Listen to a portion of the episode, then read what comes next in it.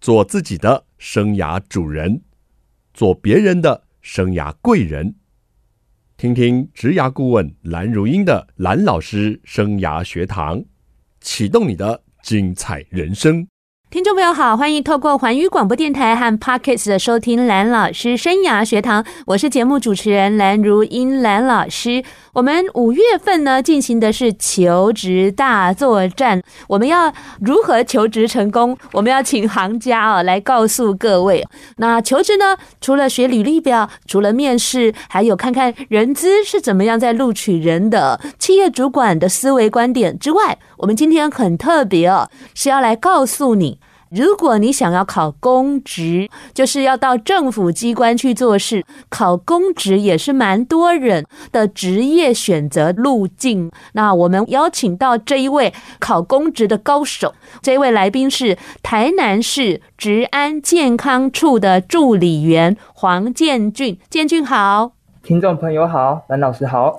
建俊，你好厉害哦！你在大学的时候就考上公职啦？是，哦，而且考一次就上了，对，没错，有补习吗？没有，太夸张了，这也就是蓝老师为什么要邀请你的原因。来，建俊，请你先简单的自我介绍一下你自己，还有目前的工作。来，是。那我毕业于台南大学的行政管理学系，是，那目前在台南市治安健康处工作，嗯哼，那也多久就是了？我们过去的劳动检查中心。嗯目前我在单位服务一年多的时间，嗯哼，那目前的工作因为刚服完兵役，所以有过去既有的业务，还有新承接的业务。是，那我这边就讲一些最主要的部分。好，那在既有业务部分，就是像我们单位有不分科的综合业务，嗯大部分就是他机关的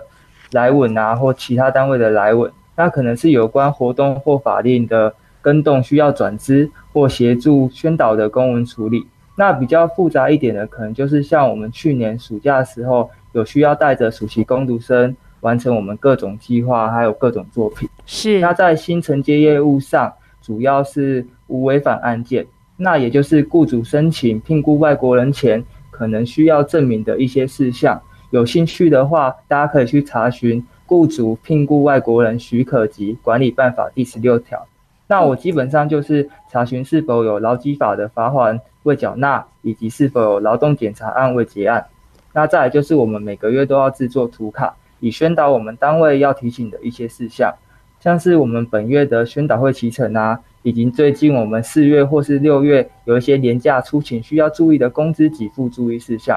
那未来也要协助检查业务以及担任讲师等等。哇那这些业务的处理，在这边也要感谢我们各位同仁的协助以及教导。 OK，你弟好像在做这个证券宣传了哈、嗯那个还有帮我们政府宣导了很多这个要注意的事项，连法规都跟我们对讲的这么清楚。啊那建俊，你为什么想考公职？想考公职的原因对我来说其实蛮简单的啦，就是因为我是我们一般大学出来的嘛，是所以我没有什么特殊的一技之长，我觉得这是很现实的问题啦。你在骂人因啊？为我 自己没有啦，啊，就是因为我自己读的科系嘛，是它其实学的东西很多是很杂，像是我们要学经济学啊对、嗯管理学、会计学、统计学、人是力资源这类是比较偏商偏管对理的对科目。那除此之外，我们也会学习像是法学绪论啊嗯哼、宪法、民法、哦刑法、行政法、公共政策是，这种比较偏政策或是对法律的科目。嗯哼，那当我们看到要学的东西很广、很复杂的 时候，我们想当然的可以了解到，其实我们能学的深度其实就有有限所局限。嗯，那我记得我在大二的时候是，那时候我们有办一个送旧晚会，是那，那时候我就看到我们学长姐他们要毕业了，嗯，要进入社会要求职了。是我就有点紧张 了，因为我感觉到，哎、很快就会轮到我了嘛。那当时我就不知道我未来的道路到底在哪里。是，那我记得我就问我旁边的朋友，嗯，他也是一脸 狐疑啊。那在那个时间点，我就开始查找各种资料，哦，然后我有一次看到有一个人在路上发传单，是然后我觉得他哎，诶双手双脚健全，应该能做更好的工作才对。是，嗯，这边不是说发传单不好，只对是我我了当时的解一个想法啦。是是，触动了你，那就是说然后就要看到去找，对对对嗯，然后当时就看到公职有劳工行政的直系，哦，然后就是看他的那个考试的项目，嗯，我就觉得蛮有趣的，哎然后就确立了考取公职的目标。所以大二的时候确定要考公职，嗯，这个过程中，爸爸妈妈是曾经嗯哼鼓励你，还是你自己思索出来的？哎、自己思索出来的，哦哇，那一个好手好脚的人给你很大的启示哦。 对对对，然后呢，你大二下已经思索出来要考公职了，那你有没有想过说啊，万一考不上怎么办？这个问题我有想过，是，就是因为我们家里的经济其实没有到非常好，嗯哼，所以我那时想说，哎、如果我没有考上的话，应该就会到外面求职了，是，因为我觉得这是对自己一个负责任的态度啦，嗯，啊因为毕竟当时我们准备是以学生的身份去考试，是是，嗯，所以我们没有什么经济压力。对，当我们毕业后要当一个全职考生，我觉得对自己的压力其实是倍增的。嗯，那我那时候在公务员专业训练的时候，很多人就是把工作辞掉去准备考试，蛮多人那我是这样想的我是应该是做不到的。然好，后我就想说，我同样的东西不想再念一次，然后感觉会把自己逼疯。所以你没有补习 嘛？对，那有买所以书我来在这看边还是要吗？讲，嗯，哎、有买书，我等一下可能会讲到。好的，等一下讲哈。那我们这边哈对对也要提供给听众朋友参考哦，就是说刚刚建俊聊的这个部分啊，其实呃蓝老师也上网去做了功课，这几年呢、普考的录取率大概对百分之八到九。高考的录取率大概百分之十左右，而且这是有数据统计的，就是有一些相关在做高补考的补习班的统计。那另外呢，我也查到哈、江湖上据说哦，平均要考二点多次才能够考得上公职。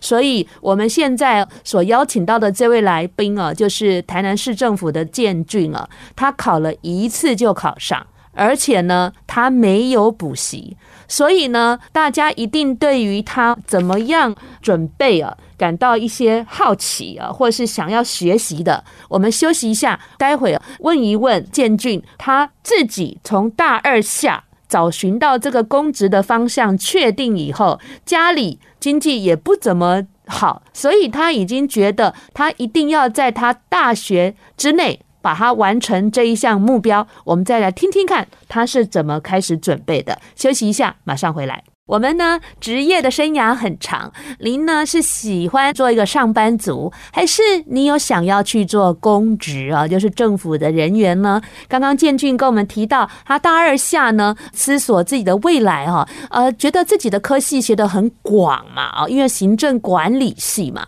那他决定要考公职，于是他就开始呢展开了这个公职的准备过程。建俊，跟我们谈谈考公职的准备过程。好，那因为我当时的情况是大三暑假去报考，所以只能考普考的部分，所以在这边也就提供我考普考的准备过程。好，首先是心态的部分，嗯哼，如果没有办法让自己的心态完全灌注在要考公职的话，我觉得很难考上啊。是，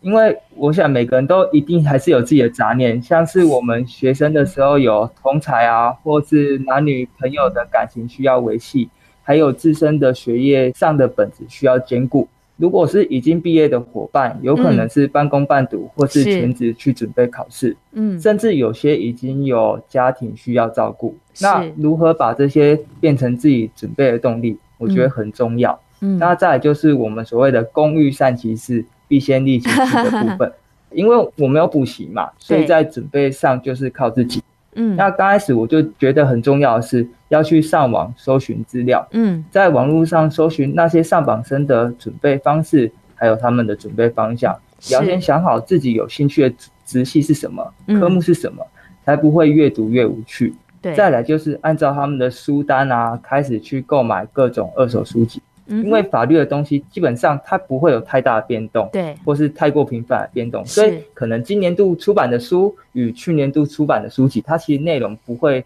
有太多的不一样嗯哼，基本上都是大同小异的。而且二手书又有许多前人做成的 笔记，在阅读上啊，或是吸收上，我觉得都会快速不少，嗯而且它还便宜许多。嗯，那不过这些书籍的阅读，我觉得只是让自己对这些科目在讲些什么，嗯还有它的内涵有一个初步的了解。毕竟化解考试的题目才是最重要的关键，是所以这时候就要开始刷大量的考古题。哦，那首先是选择题的部分，在这边要推荐有一个阿摩线上测验，是它基本上汲取了所有年度的考古题。首先，它因此它在刷题上可以非常的方便，嗯哼而且也有很多人在线上去提供你详解，是我当时能考上数一数二的大助力。我记是得当时我作答的选择题题数应该有超过两万题左右。哦，两那万题啊，再来就是申论题的部分，那这部分就是要多写多做，嗯哼，可以去写考古题，甚至自己去天马行空想象可能出现的题目去培养手感，因为你要完全预测到题目，我觉得很难，所以我觉得经验才是最重要。另外就是要去网络上搜寻各种新闻报道啊，或是期刊内容，这些东西都可能成为申论题的题目之一。最后就是我觉得在准备的时候，不要把自己逼得太紧。嗯哼我可能每天就是规划好固定的页数进度，是，让自己能够慢慢吸收。嗯因哼，为读过去不等于读进去。我记得那时候我可能读个二十分钟，就会让自己休息个十分钟，看个影片，回忆刚刚读过的内容。嗯一想到不对，就马上回去再看一次。总之，照着自己的进度步骤来，不要给自己太大压力，但也要踏实踩稳每一步。是，所以你刚刚跟我们讲了，就是说心态上要全神贯注，对不对？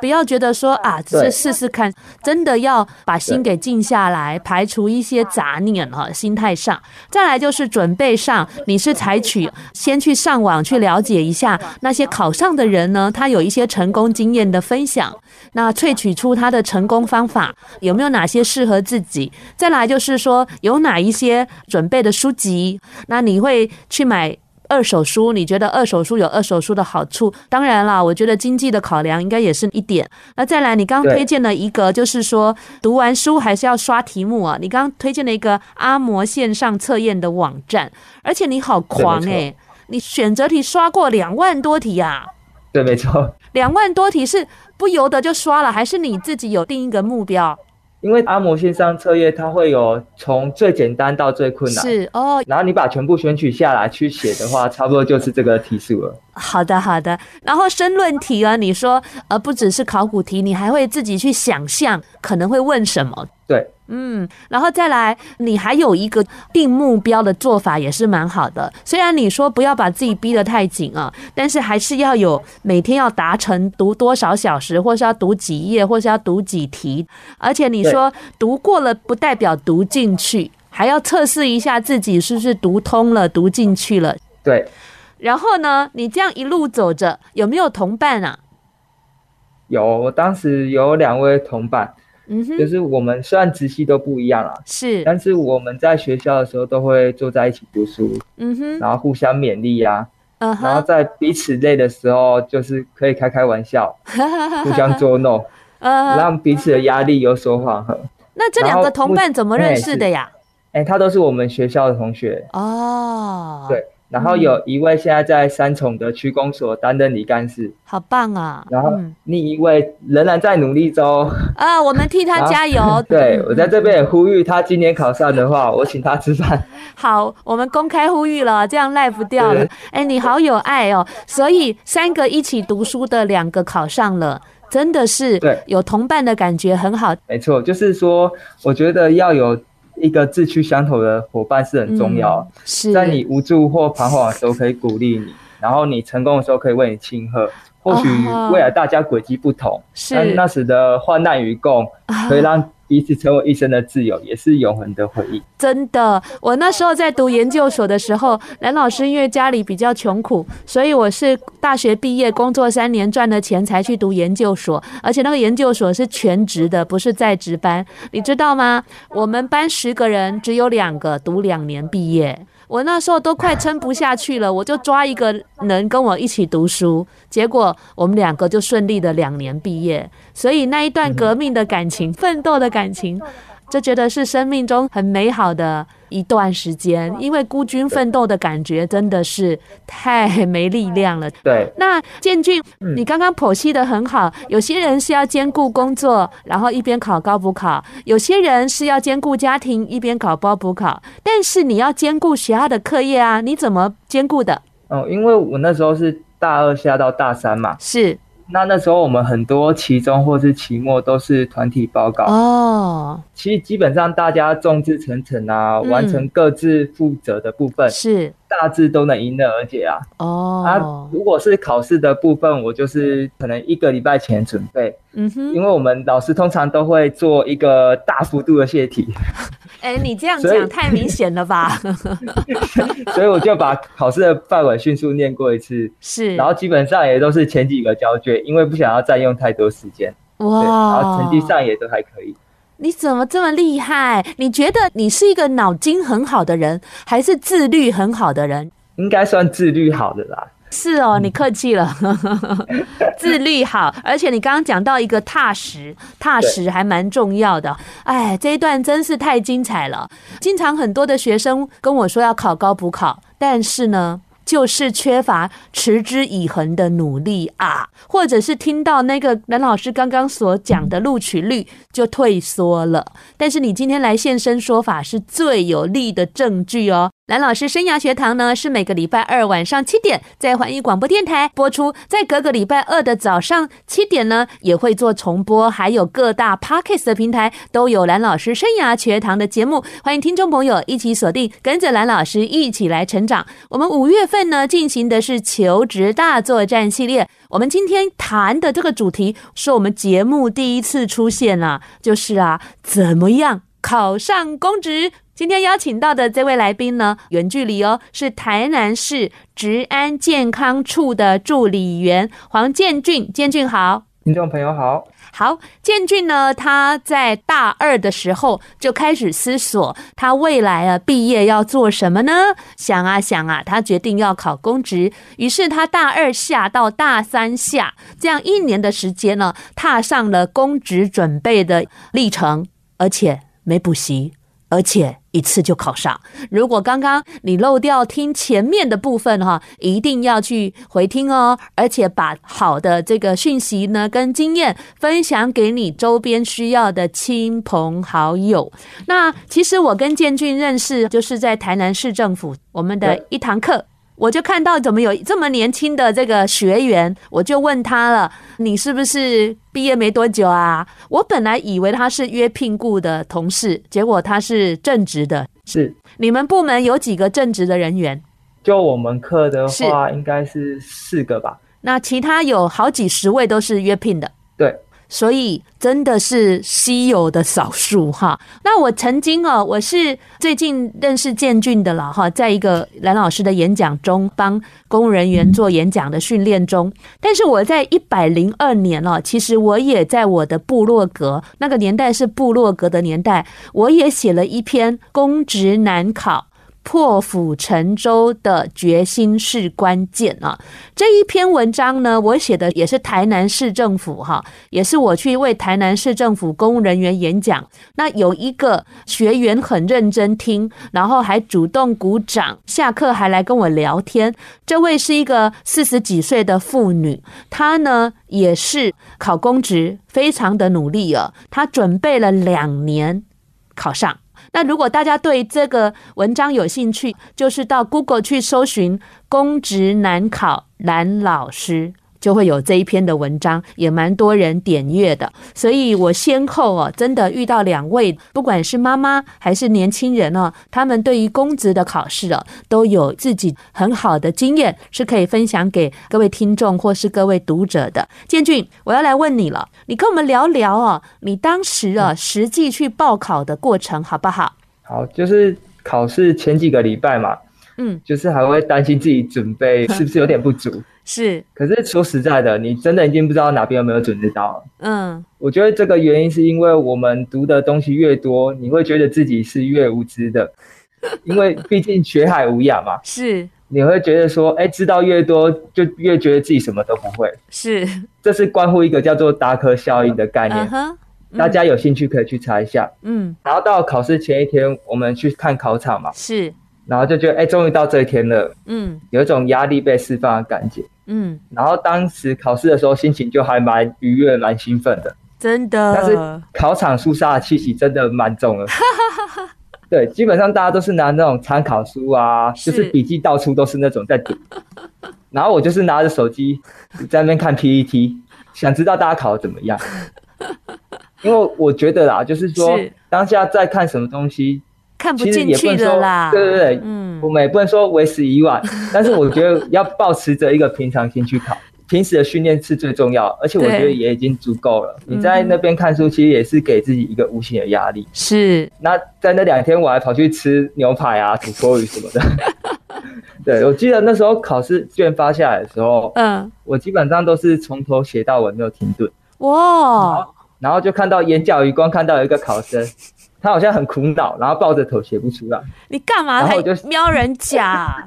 我在心里想说，哎、朋友，你赶快写啊，快来不及了。对，我在这边也提供一个理论，好 就，是我在网络上看到，他说我们在写考卷的时候，其实跟心理学有关系，是，就是在申论题的部分，我们写多写少给阅卷委员的印象分数会差非常多。没有错，假如说你今天写的很多，是阅卷委员会认为说这个考生对这个很有把握，所是，以他会倾向用扣分的方式去评分。没错，但是如果你写的很少，阅卷委员就会觉得说，哎、你这个考生准备不够充分，他会倾向用加分的方式去评分。是，在这边就当做给大家一个参考。我对，觉得总而言之啊，考试的那几天肯定是很辛苦、很疲惫的。是，但我相信，如果大家平时能够准备充分，那上了考场就不会那么紧张。嗯就，像我们当兵的时候，我们班长常说的，会变得外表严肃、内心轻松一 样。好，哎，你连分享考试也能够分享的这么有趣啊哈！而且呢，你也蛮喜欢套用一些理论，我觉得挺好的哦。蓝老师从去年到今年也参加了竞争非常激烈的两次考试， 哎嗯，真的有遇到不会写的。绝对不要空白， 哈，绝对还是要写。那我也鼓励跟我一起考试的同伴，真的不要空白。那个改卷的委员改这么多卷嘛，他有时候眼睛稍微晃神一下就会给你分数了哈。 空白真的是大忌，空白就是零分了嘛。来，这个建俊考完试，你就知道自己会考上吗？其实考完当下，确实有感觉自己应该会上。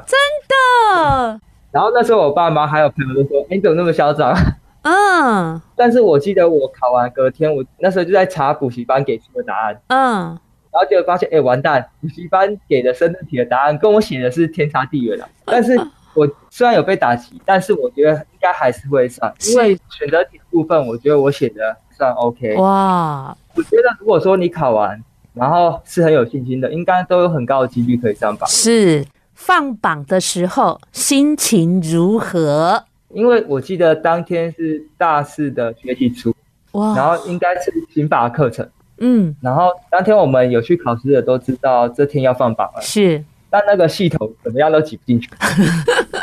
对，所以我们打算等简讯通知啊，或是嗯嗯等下午查询的人比较少再说。是，然后就在此时此刻，我们有一位同学找到有人直接去考试院榜单拍照的分享文，然后我们就开始一群人聚在一起，对，然嗯，后看自己要不要上榜。是。我本来是抱持着没有希望就不会死亡的心情。那在我看到自己的名字写在第三个的时候，我当下就觉得非常难以置信，也很开心，那有没有激动到想要掉眼泪的感觉？就是有一点点，有一点点，嗯，就是我们讨论声音很大嘛，然后老师又凑过来关心了，然后他说：“哎、啊，你们这样考上了怎么办？”然后他说可能要退选我这堂课哦，然后我们就整个开心的心情被浇熄一半。你知道上榜了，你当下第一个想通知谁？爸妈哇，好棒呀！你看哦，这个录取率哦，才百分之八到九，哎，真的超厉害的。以一个大三的学生没有补习，第一次就考上，所以这个外表。装着很厉害也不重要，实力比较重要。所以我们听到这边哈、确实有感受到哈、这一路走来的不容易。蛮多的父母会期待孩子去考公职，那也有一些求职碰壁的人被迫要去考公职，因为像蓝老师一百零二年写了部落格这一篇文章，台南市政府的公务人员的一个女士，她就说啊，她因为孩子，所以当全职的家庭主妇了，但是呢，孩子去上小学了，她又重回职场，一直找不到工作，然后她后来就决定，好吧，或许只有公职的机会，感觉上是最客观而公平的。所以他就去努力的考公职了。不管你是什么动机要考公职，考公职呢，确实是一个职涯的路径哈。只是这一条路径哦，现在变得很竞争，因为毕竟传统说铁饭碗嘛。再来，历经了金融海啸，还有疫情，我相信这一个只会更激烈，不会更好考。但是怎么有人就是可以考得上哈、平均大概二至三次才能考得上。我们今天的来宾建俊呢，一次就考上了、哦。建俊，你要给想准备考公职的人什么样的建议呢？我觉得要先想清楚自己考公职的原因是什么。是，就是如果你有一技之长的话，那就朝着自己的专长去发展就好。嗯哼，那如果是因为同才要考而跟着去考，我觉得就大可不必了。对，那总而言之呢，你必须有强烈要考公职的理由以及决心。嗯哼，那再来就是你要得到支持嘛，是不论是家人或是同才的支持，是，这些都是能让自己往前进的养分与动力。嗯哼，再来就是像前面说的，你要怎么去准备自己的考科，是嗯事前的工作都要完整完善。是我记得那时候我们有一位老师，他说，考公职的人有五十趴的人是来考考看，玩玩而已。那剩下还有三十趴的人还没有准备完就来考了，最后二十趴的人才是你的竞争者。是所以，当你下定决心，就放手一搏吧，不要犹豫。是。这个比喻真好哦！其实我们不要觉得这么难哦，真的会认真准备的，就是那二十趴，对不对？二十趴对来竞争，差不多八趴或是十趴的录取率，其实感觉上好像胜算也是挺大的。有时候不要是自己吓自己，或者是还没有努力，然后就已经怀疑自己能不能办到了。好对，那刚刚建俊也分享了，他跟另外两个伙伴同学是一起准备考公职的，那另外一位已经顺利考上公职了。建俊，对你对于另外一位，就是我们刚刚喊话的那一位，你会给他什么建议呢？就是专心读书啊，你会觉得他考不上，因为他不像你们两个这么专心吗？我觉得他很努力了啦，嗯，只是可能运气比较没有那么好。哦，我曾经遇过一个社工师哈朋友，他考了好几次社工师哦，都没考上，因为组织要求必须要有社工师的执照了。虽然他已经进职场很久了，你知道吗？他好像第二次还第三次考，居然差零点五分哎！ 我就跟他讲说，下一次就是你的了。 嗯所以呢，有时候运气当然是无法控制的啦，不过还是要有充足的实力对，那最近有没有关心这个没考上的同学，他最近的状态如何？有啊，就是每个礼拜都会去找他吃 个饭，然后看他读的怎么样。好啦，我们真的希望他能够这一次就有好运了。好，那嗯最后我想跟你聊一聊，你果然如愿以偿的哈，进了这个公职了，当了公部门的人了。到公职工作后，你的心情跟心得是什么？哦，因为当时我还没有毕业就到这边工作了嘛，是所以还有一种自己是大学生的一个感觉或者说错觉，然后就觉得少了那一段最后的大学时光蛮遗憾的。嗯哼，那你说很可惜没有在大学留下完美的据点，是你后来考上公职，怎么样衔接公职跟学校的生活？哦，因为在学校的时候，因为我们大四上是有一个实习的课程，然后就是我们有一个成果发表会。那那个发表会结束后，那堂课基本上就不用去了。那大四下的时候，是我们跟一个老师沟通，就是用交交作业的方式就把这个课业完成。那因为学分基本上都修满，所以大四上还有大四下就各修一堂课就够了。是，所以你其实哈、规划的很早，大三就把一些课程都修完了，才能够让你考上公职，能够比较顺利的去兼顾公职的身份，还有就是学业的部分也不会受影响，对不对？对，然后幸亏就是那时候我们的同仁都有给我加油打气，是啊然后就能慢慢适应工作环境。那基本上公务体系大家也都知道，比较一板一眼啊，对规定就是规定嘛，是法律就是法律。是，那可能有些地方比较不灵活，嗯但哼，其实这些规定也都有它的意义，嗯只要能够遵循它，基本上也不会有什么太大问题。嗯哼，而且在这边真的遇到很多很厉害的人，嗯，像我们单位有一个同仁，他是是我高中的学长，哇，然后我就看到他在研讨会上担任讲师的时候，是，那个气场啊，还有那个展现的专业能力，真的是难以忘怀。嗯，那我在这边引用我们一个同仁在赖的叙述还是简介上写的，好，他说：“万般皆 上品，皆足成无私。”嗯哼，真的是每个人都是良师益友，是，都是学习的对象。嗯哼，OK，那我这边引用我当兵的时候一个班长说过的一句话，是，他说当兵真的学到很多，所以说他觉得说当兵就是把自己的职责演好，是，长官或是谁想要看到我演怎样，我就演给他看，是，也就是一个角色扮演概念。那我现在就是在扮演一个公务人员的角色，是，也期待嗯哼能把自己的角色演好。嗯，不求 OK 最佳男主角但也求个配角提名。